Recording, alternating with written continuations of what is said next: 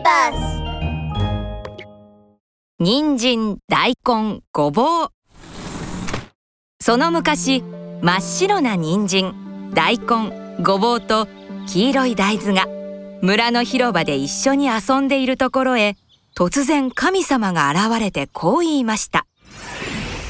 お前たちはいつも仲良く遊んでおるから褒美に出世させてやろう大豆。お前は豆腐にしてやろうな。するとみるみる殻が破れプルプルブルンと綺麗な真っ白の豆腐になった大豆は広場の真ん中の小さな池にチャポンと浸かりました。人参と大根とごぼうには綺麗な着物を着せてやろう。ありがとう神様。綺麗な着物をありがとう水玉模様に縞模様ととても美しい着物を着せてもらった大根人参ごぼうは村中に自慢をして歩きました。いいでしょう。こんな洒落た着物誰も着てないぜ。神様はオラたちにだけ特別にあつらえてくださったんだからね。いいなあ。おいらだってあんな着物を着て村中を歩き回りたいよ。冬が来てもなお大豆は豆腐の姿で冷たい池の水に浸かっていました。綺麗な着物を着て自由に歩き回れる3人のことが羨ましく思えて仕方がありません。そこへ1羽の小鳥がやってきました。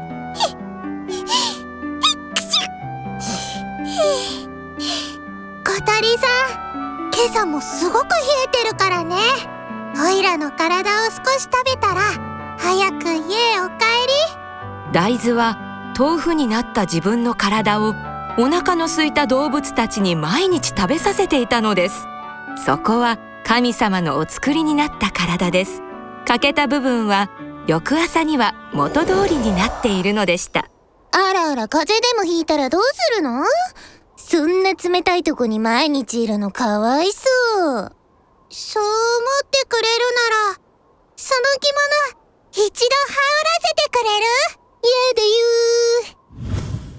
はあ綺麗な白い体も綺麗な着物もいらん。神様どうか大豆に戻してくださいませさて今日は野菜の村で年に一度開催されるお祭りの日です。そのお祭りに参加するために人参大根ごぼうの3人が風呂を沸かし一緒に入ったその時です。ごぼうは風呂からすぐに飛び出しほら風呂が大嫌いなんだ！と泥んこ遊びを始めました。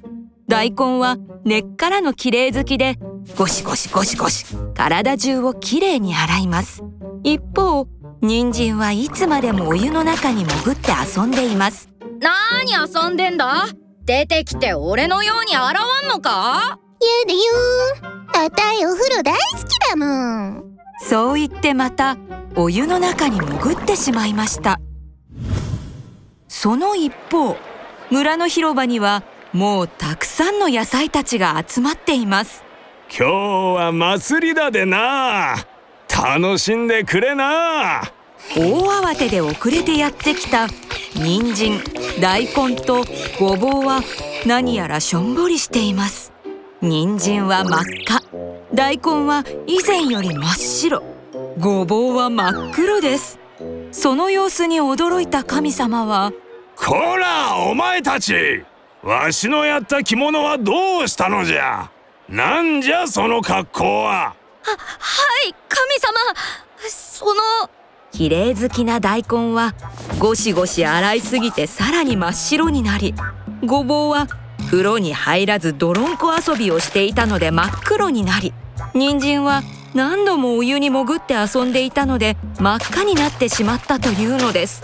あの綺麗な着物はお湯や泥に溶けて消えてなくなってしまいました。様。どうかもう一度あの素敵な着物をこしらえてもらえませんか？ならん。